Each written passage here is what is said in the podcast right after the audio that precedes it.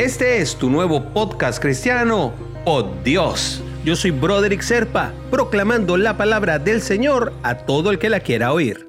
El devocional del día de hoy nos lleva hasta Romanos, capítulo 12, versículo 2. No os conforméis a este siglo, sino transformaos por medio de la renovación de vuestro entendimiento, para que comprobéis cuál sea la buena voluntad de Dios agradable y perfecta. ¿Y cómo veremos las cosas cuando la sabiduría de Dios haya llegado a ser parte de nuestro propio pensamiento? ¿Lo lograremos? ¿Qué preguntas esas, no? ¿Cómo se verá una mente renovada y transformada 100% creyente?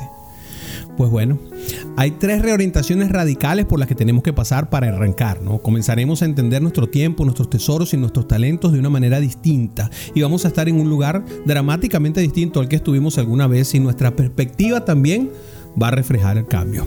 Nuestros ojos van a llegar a otras alturas y nuestros deseos se inclinarán en diferentes direcciones como una creación nueva y aprenderemos a vivir como tal. Ahora, Dios nos va a dar su mente, hay que confiar en eso, podemos estar seguros de ello. Él nos la da por la misericordia de su buena voluntad y porque es generoso con todos sus hijos. No obstante, también requiere de que nosotros seamos diligentes y que investiguemos su palabra, que busquemos su guía, que cooperemos con su plan, que recibamos su corrección y que esperemos pacientemente su providencia. Recuerda, el tiempo de Él es perfecto. Debemos entonces perseverar audazmente en nuestro ímpetu para recibir el regalo totalmente gratuito de la sabiduría de Dios. Imagínense como el sabio Salomón cada uno de nosotros.